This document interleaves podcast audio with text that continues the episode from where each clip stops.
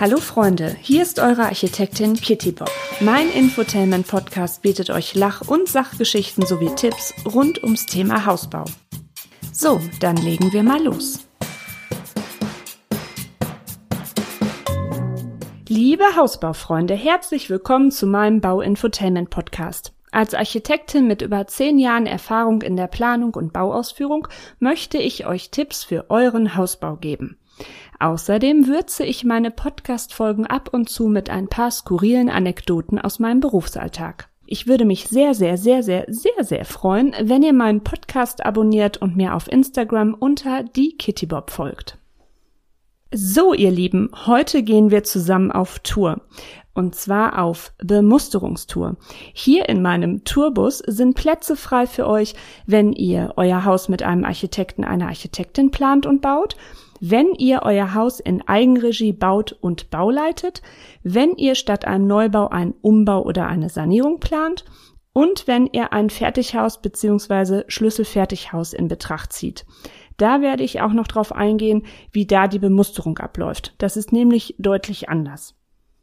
Wir werden zusammen drei Stationen anfahren, und zwar, was ihr vor Baubeginn bemustern solltet, was während der Bauphase und was mit Beginn der Rohinstallationsphase. Also bitte einsteigen und gut festhalten. Ich gebe nämlich gerne Gas.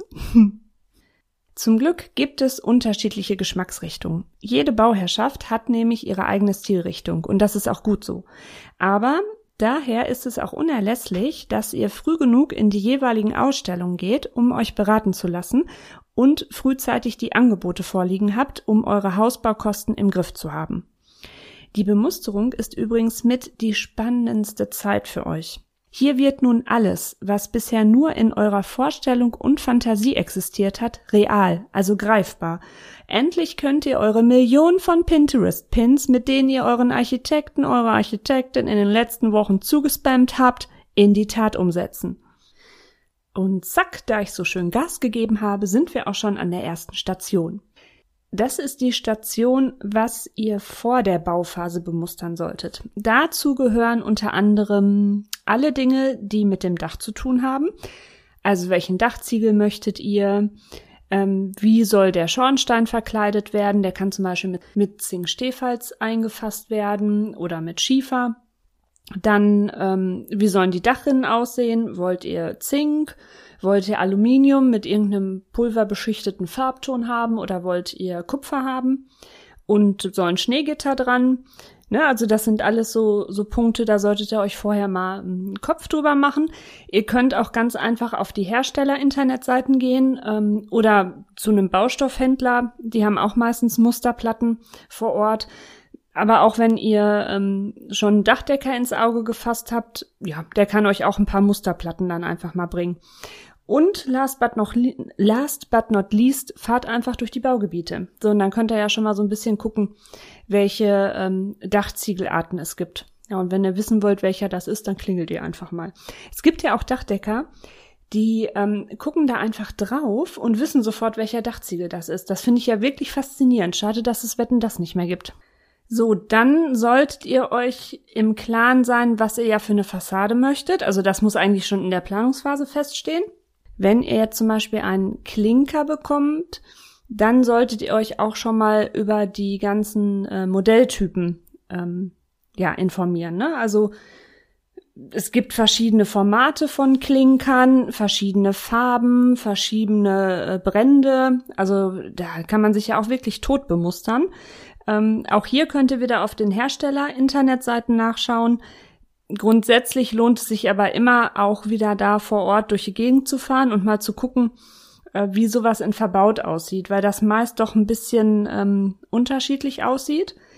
Dann ist genauso wichtig, welche Fugenfarbe wollt ihr. Ja, also meistens ist es Zementgrau, dann gibt's aber auch ganz hellere oder dunklere, so Anthrazit hat alles seine Vor- und Nachteile, kann ich euch eigentlich auch einen Vortrag drüber halten.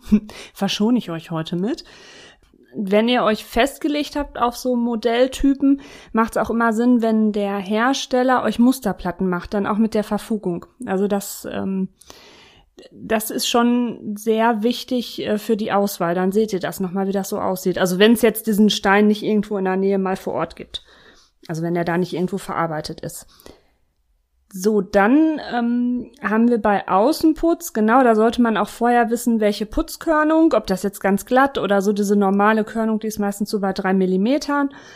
Welche Farbtöne wollt ihr haben? Also alles, was ihr frühzeitig festlegt, ist umso besser.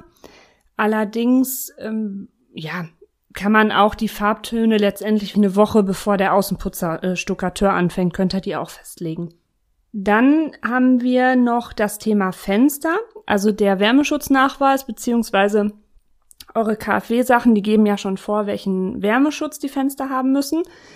Auch hier solltet ihr euch ähm, einig sein, welchen Farbton ihr haben wollt. Also ihr könnt die Außen, was die Anthrazit haben alle, finde ich irgendwie langweilig. Ich finde Basaltgrau und Schiefergrau eigentlich im Moment ganz schön. Dann können die innen weiß sein oder innen haben die auch die Farbe. Das könnt ihr euch alles aussuchen. Dann ähm, wollt ihr irgendwie in den Bädern satiniertes Glas, dass nicht jeder sofort äh, Hallo sagt, während ihr auf dem Thron sitzt. Ähm, wie sehen die Griffe aus? Ne? Wollt ihr Insektenschutzgitter integriert in den Rollläden? Wollt ihr äh, Raffstore? Ja, also da gibt's auch eine ganz lange Litanei oder was weiß ich, Aluminium-Rollläden ähm, statt Kunststoffrollläden. Also das macht alles Sinn, wenn ihr euch da frühzeitig mit befasst. Ihr könnt natürlich auch, also das gilt jetzt gerade auch für ähm, Dachziegel, ähm, Klinker, Fassaden, ähm, natürlich mehrere Modellarten aussuchen und bepreisen lassen. Also dann setzt man die halt so auf EP, auf Eventualposition oder Alternativposition. Und dann, ähm, ja, wenn die Angebote eingehen, dann könnt ihr euch das auch schon sofort dann hochrechnen, okay, welche Mehrpreise sind das oder sogar Minderpreise, ne? Weißt du ja nicht. Und schon wieder die nächste Station. Mein Gott, das geht aber auch schnell. Und zwar, jetzt geht es um die Gewerke, die ihr bemustern solltet, während euer Haus in der Rohbauphase ist. Ne? Also während der Maurer da schön einen Stein auf den anderen klöppelt, Dachstuhl kommt, Dachdecker, also so diese Phase, diese zwei bis drei Monate. Und zwar geht es da um Sanitärobjekte, um Innenfensterbänke, um gegebenenfalls Innentüren und gegebenenfalls um die Innentreppe. So, jetzt nehme ich mal Bezug auf die einzelnen Punkte. Wieso müsst ihr so früh Sanitärobjekte überhaupt bemustern? Tja, also, es ist wichtig, dass der beauftragte Fachbetrieb für Heizung Sanitär euch die Sanitärausstellung nennt, mit der er zusammenarbeitet. So, dann besucht ihr die, werdet da beraten und ähm, die Ausstellung schreibt sich das dann alles auf, was ihr für ja für Sanitärobjekte bemustert habt. Also Sanitärobjekte sind logischerweise ein Klöchen, Waschbecken, ähm, eine Duschtasse, Duschtrennwände, Badewanne, Armaturen, ne, also hier Wasserhahn etc. und Accessoires, ja, Sanitäraccessoires, das sind dann der ähm, Klobürstenhalter in Edelstahl, die Klo-Rollenhalter, Gedöns in Edelstahl, Seifengedöns, also es ist ja unfassbar, was da alles gibt. Dann schickt die Ausstellung diese Bemusterungsliste von euch an den Fachbetrieb, an den Heizungssanitärmenschen. Und der erstellt euch dann das Angebot dafür, für Material und Montage. Und das braucht man relativ früh, weil sobald die Fenster ja eingebaut sind, kann man ja mit der Sanitärinstallation starten, mit der Rohinstallation. Ihr wisst noch, alle fleißigen Zuhörer, Folge 3, wer ist wann warum auf meiner Baustelle. Alle, die das noch nicht gehört haben, bitte im Anschluss anhören. Dann Innenfensterbänke, das ist jetzt so ein bisschen unterschiedlich, was ihr haben möchtet. Wenn man Natursteinbänke haben will oder Kunststeinbänke, dann macht das wirklich Sinn, wenn die so kurz vor Beginn der Innenputzarbeiten drin sind. Dann können die nämlich sauber mit eingeputzt werden. Wenn ihr jetzt Holzfensterbänke bekommt, kommen die sehr spät erst, ne? weil die leiden sehr über die Bauphase. Also die kommen eigentlich so kurz bevor der Maler loslegt.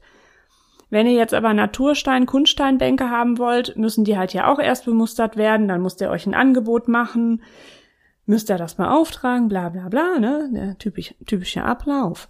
Und letztendlich ist es so, sobald die Fenster eingebaut sind, kommen die halt, machen ein Aufmaß und sehen dann zu, dass die natürlich schnell geschnitten werden, äh, eingebaut werden. Genau, und, und wenn dann alles glatt geht, dann habt ihr halt echt den Luxus, dass die vorm Innenputz schon drin sind. Dann hatte ich gerade erwähnt, gegebenenfalls Innentüren. Das hat damit zu tun, wenn ihr, ähm, wenn ihr Stahlzagen haben möchtet. Weil Stahlzagen sollten auch eingebaut werden, bevor der Innenputz reinkommt. eigentlich sind Stahlzagen nicht, ja, also ich, habe die selten verbaut. Ich habe die höchstens nur noch so in, in Kellern oder Wohnungseingangstüren von Mehrfamilienhäusern oder halt Brandschutztüren. Ja, aber wenn ihr so ein Fan von Stahlzagen seid, dann solltet ihr halt auch frühzeitig wissen, wie sehen eure Innentüren aus, dass in der Rohbauphase einmal Aufmaß genommen werden kann, die Teile bestellt werden und dann vorm Innenputz eingebaut werden. Wenn nicht, man kriegt es auch hinterher reingekloppt, ist aber alles halt immer nicht ganz so schön. Allerdings haben die Hersteller auch extreme Lieferzeiten im Moment. Also so ganz so fluppen wie früher tut das eh alles nicht mehr. Ja, und dann haben wir noch die Innentreppe. Hier kommt es dann auch wieder darauf an, was für ein Treppentyp ihr habt. Wenn ihr ähm, eine Vollholztreppe habt, dann wird die ja als letztes im Neubau eingebaut. Treppen aus einer Stahlkonstruktion mit Baustufen, die können schon in der fertigen Rohbauphase montiert werden. Ne? Und dann kommen die fertigen Stufen ähm, zum Einzug rein oder nach dem Einzug am besten, bevor irgendein Hans Otto da noch irgendwie eine Macke reinmacht.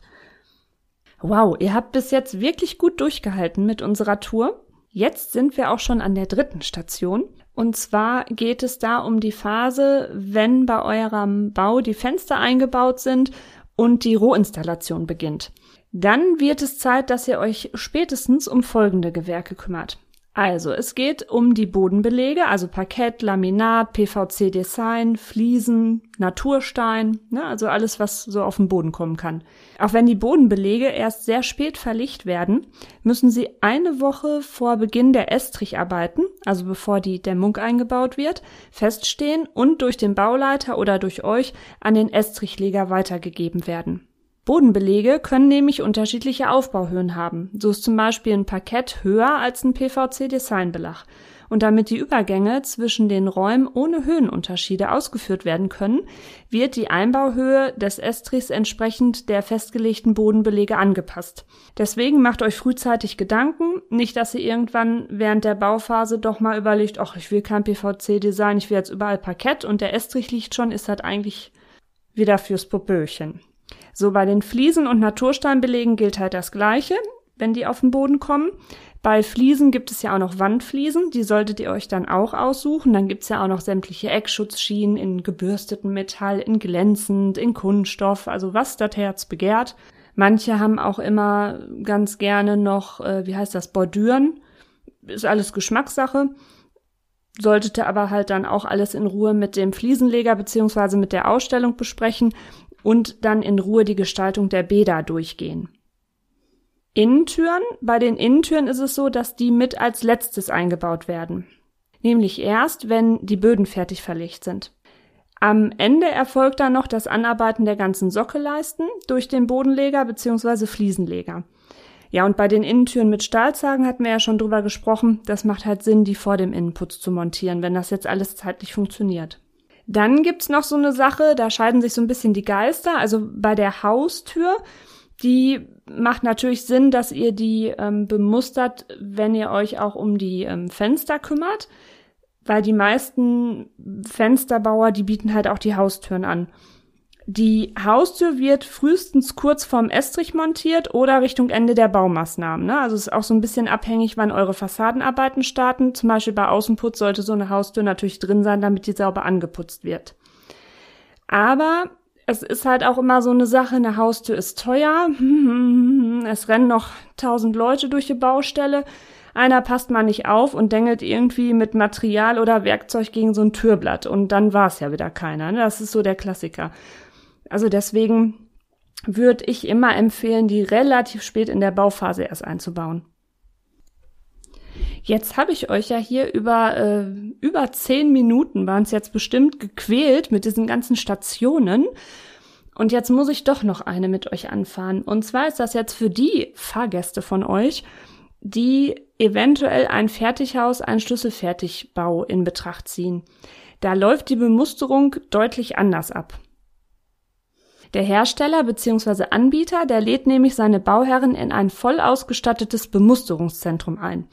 Hier wird dann ein bis zwei Tage lang unter fachkundiger Beratung die gesamte Ausstattung von euch ausgesucht.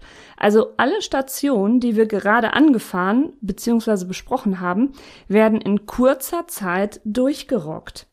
Das hat Vorteile und Nachteile. Ne? Also zum einen ist es eine luxuriöse Beratungssituation für euch und ihr habt alle zu bemusternden Dinge vor Ort sichtbar und greifbar. Ne? Also ihr könnt schauen, die Bodenfliese suchen wir uns aus, das Parkett, könnt das sofort nebeneinander halten und sieht, hey, so, passt oder, oh nee Gott, passt gar nicht.